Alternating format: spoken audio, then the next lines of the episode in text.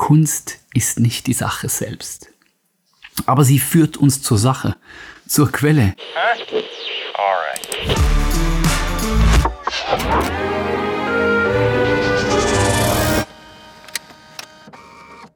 Vor wenigen Wochen durften wir als Central Arts das künstlerische Programm einer zweitägigen Konferenz gestalten.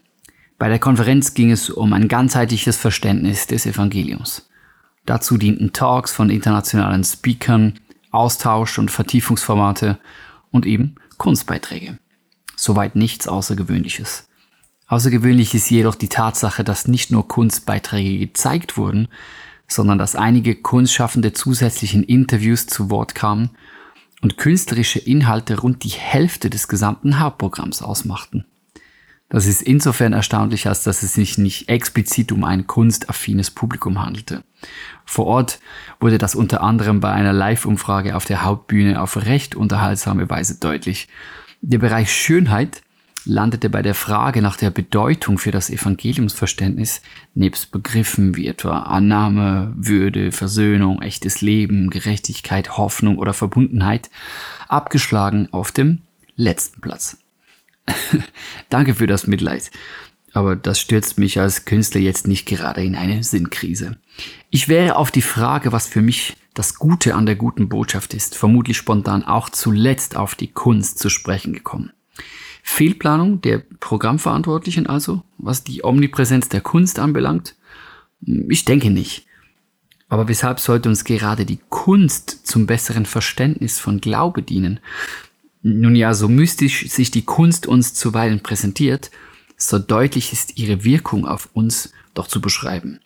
Die Erfahrung von Schönheit, und Kunst ist eine Ausdrucksform davon, lässt uns der Tatsache bewusst werden, dass wir Menschen sehnsüchtige Wesen sind.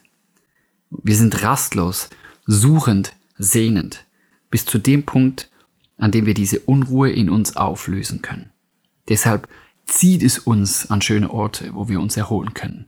Deshalb heilt uns Musik, deshalb entführen uns Filme und Bücher oder schaffen Kunstwerke in Museen dieses fast schon universelle Gefühl von Ordnung. Wenn wir die Sehnsucht in uns schließlich gestillt haben, dann dauert es in der Regel nicht allzu lange und wir werden wieder unruhig und das ganze Spiel beginnt von vorne. Kunst ist somit exemplarisch. Sie kann uns unsere Sehnsüchte erklären. Die Krux dabei ist, diese Erklärung einerseits nicht zu ignorieren, sie auf der anderen Seite aber auch nicht zu überhöhen. C.S. Lewis schreibt dazu, die Bücher oder die Musik, in denen wir die Schönheit gefunden zu haben glauben, werden uns enttäuschen, wenn wir uns auf sie verlassen. Denn sie sind nicht die Sache selbst.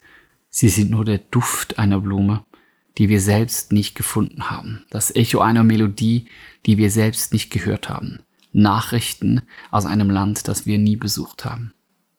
Kunst ist nicht die Sache selbst. Aber sie führt uns zur Sache, zur Quelle.